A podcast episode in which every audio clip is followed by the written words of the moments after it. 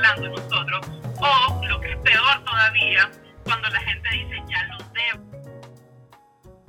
El aguinaldo ese es el tema que conversamos con Elaine Miranda, nicaragüense, experta en finanzas, fundadora de la plataforma de educación financiera Plata con Plática, quien también es coach sobre finanzas personales y recientemente es autora del libro Mujeres y Finanzas. Comenzamos.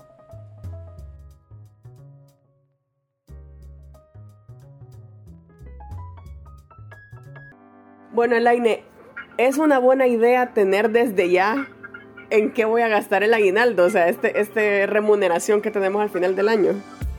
Mira, tengo, tengo sentimientos encontrados con esa pregunta por, por dos razones. La primera es que, o sea, cuando decimos es buena idea tener pensado en qué voy a gastar, estamos predisponiendo la mente que el aguinaldo solamente se va a gastar. Y yo creo que el error número uno viene de ahí.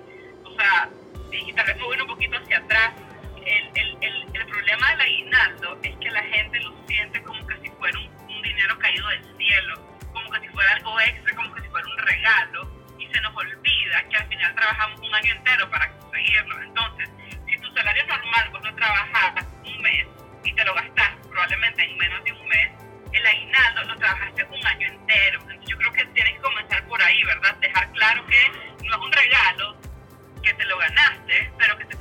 tomó un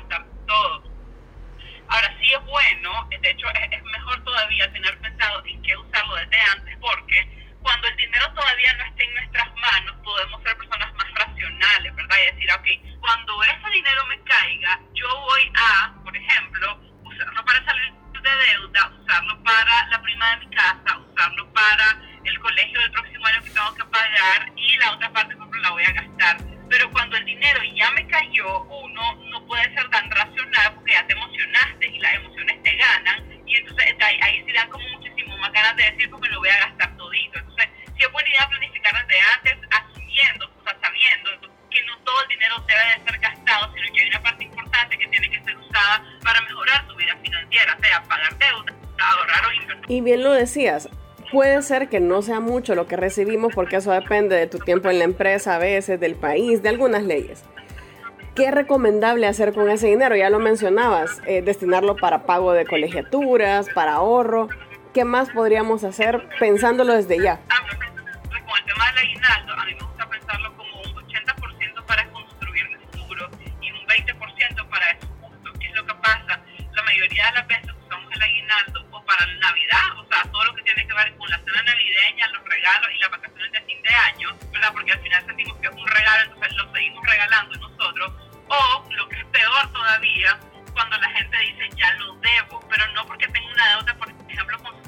Su casa y que quiere abonarle más, sino que, por ejemplo, a mediados de año se fue, no sé, a una casa comercial, sacó un electrodoméstico al crédito y con el aguinaldo lo pago. Entonces es horrible porque recibí ese dinero y pues, tan rápido como, como llegó se te fue porque ya lo debías. Entonces, en el 80-20, lo que decimos es, dependiendo de las metas y de las circunstancias que tienen las personas, 80% para el futuro, es decir, voy a buscar cómo salir de deudas. Si hay deudas, especialmente con tasas de interés altas de consumo, por ejemplo, tarjetas de crédito, refinanciamiento, préstamos personales, casas comerciales, financieras, microfinancieras, prestamistas, entre más alta la tasa, más busquemos cómo abonarle a esa deuda. Eso sería como la opción número uno.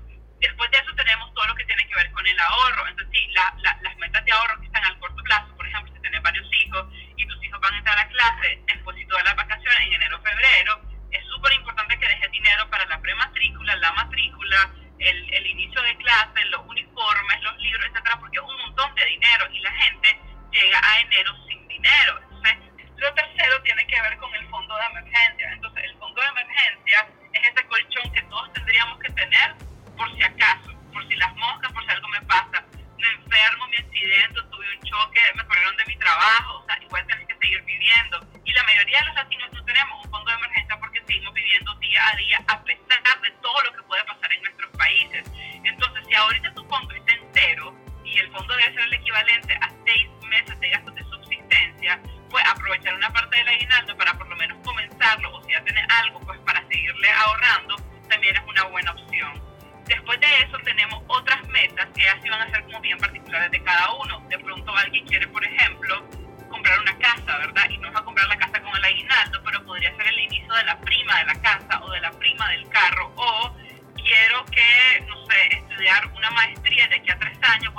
También podría ir pensado en eso.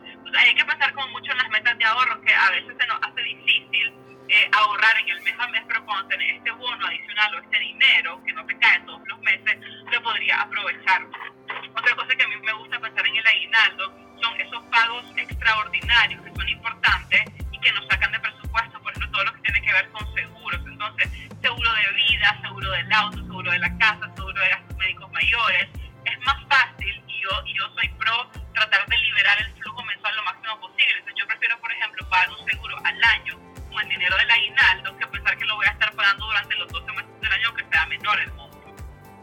Revista que mejor conoce Centroamérica es Estrategia y Negocios. Lo invitamos a seguirnos en nuestras redes sociales. Estamos como revista Estrategia y Negocios y a visitar nuestra página web www.estrategienegocios.net. Y ahí también, por ejemplo, eh, puede ser, no sé cómo, cómo lo ves ahí, si vos tenés algún tratamiento eh, pendiente o algún procedimiento, algo de tu carro, invertirlo ahí. O sea, para los chequeos médicos anuales, que también en nuestra cultura latina siempre pensamos que estamos bien, pero no andamos pensando en la salud hasta que algo nos pasa. Entonces, también podría ser un buen uso, una buena inversión en vos. En lugar de gastarlo, invertirlo, invertirlo en uno, Elaine.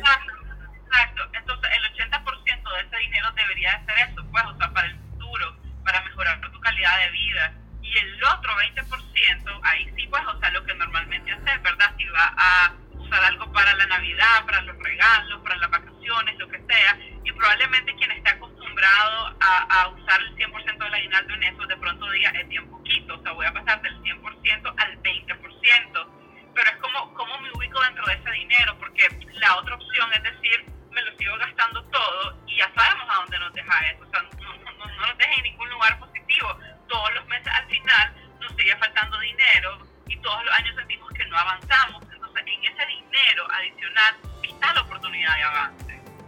Y también ya lo has mencionado en otras, en otras conversaciones con, con estrategia y negocios, que a veces es quitarnos esa barrera de como lo decías, es poquito, pero de poquito en poquito se va llenando la, la alcancía. Totalmente, y lo, y otro que está comprobado es que, mira, lo más difícil es dar el primer paso, o sea, lo más difícil es esa primera cuenta de ahorro, es ese primer ahorro que hacemos, pero está comprobadísimo que cuando vos comenzás a ver que esa cuenta de ahorro tiene un poquito más, más, un poquito más, es más probable que vos misma vayas encontrando nuevas maneras de ahorrar que si simplemente no haces nada. O sea, cada ahorro te ayuda a continuar ahorrando. Y ya para terminar el aine, estamos hablando del aguinaldo ya y ya prácticamente todo el mundo está en la época navideña y con aquellos sentimientos de se acabó el año. Y empezás también a hacer tu listita de propósitos. ¿Qué podemos hacer para iniciar el año con una buena finanza personal o tal vez con un buen objetivo para pasar un mejor 2024 que a veces ya vivimos como en el día a día y siempre te falta? Sí, fíjate que ahí, o sea, la, base de toda la vida financiera saludable es el presupuesto. Y yo sé que, mira, yo creo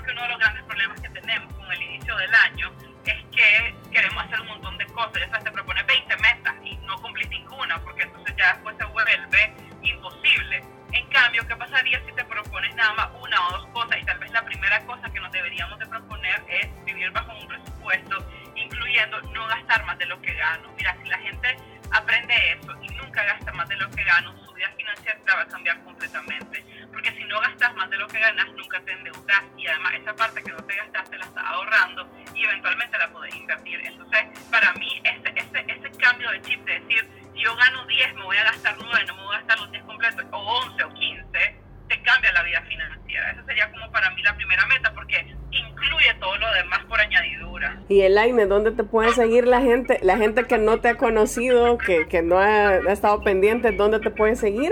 Y con la plataforma financiera Plata con Plática.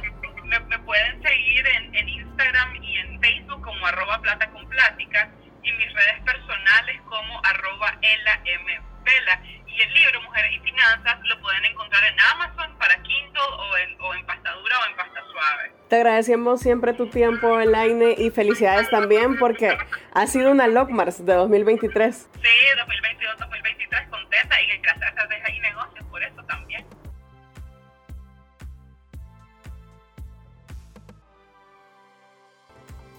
Gracias por acompañarnos en un nuevo episodio de Negocios Inteligentes, el podcast de la revista Estrategia y Negocios. Hasta la próxima.